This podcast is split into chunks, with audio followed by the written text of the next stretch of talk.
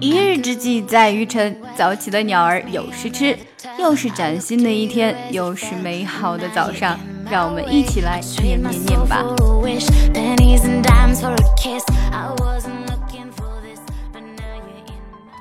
What a beautiful wedding and what a gorgeous bride. There wasn't a dry eye in the house, especially mine. Your aunt and I are so proud of you.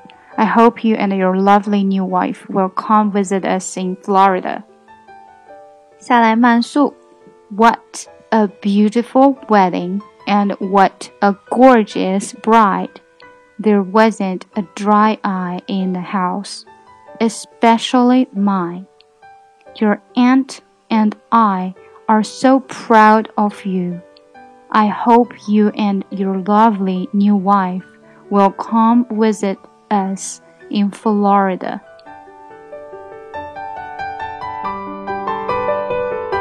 谢谢大家的收听。如果你想要看文本的话呢，可以来我们的公众号 ES English 输入晨读。如果你想要更进一步的提升自己的英语发音以及英语水平，可以参加我们的纠音包月计划。我们有特别的讲解版本发给纠音群的同学。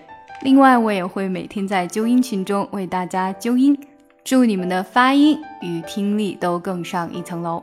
每天学点英语，每天跟扣姐一起念念，随心所欲，随时随地学英语就是这么简单。ES English ES English 英语课堂。ES 英语课堂 ES English ES 英语课堂，加入我们吧，加入我们，Join us， Join us 加入我们吧。从今天开始，跟我们一起说好听的英语。 You're listening to my voice. You're interesting about English. Say you want to learn English. You want to learn because I English see that they repeat very quickly what I taught them. And it is my conviction that they would easily become Christians, where they seem not to have writing stories something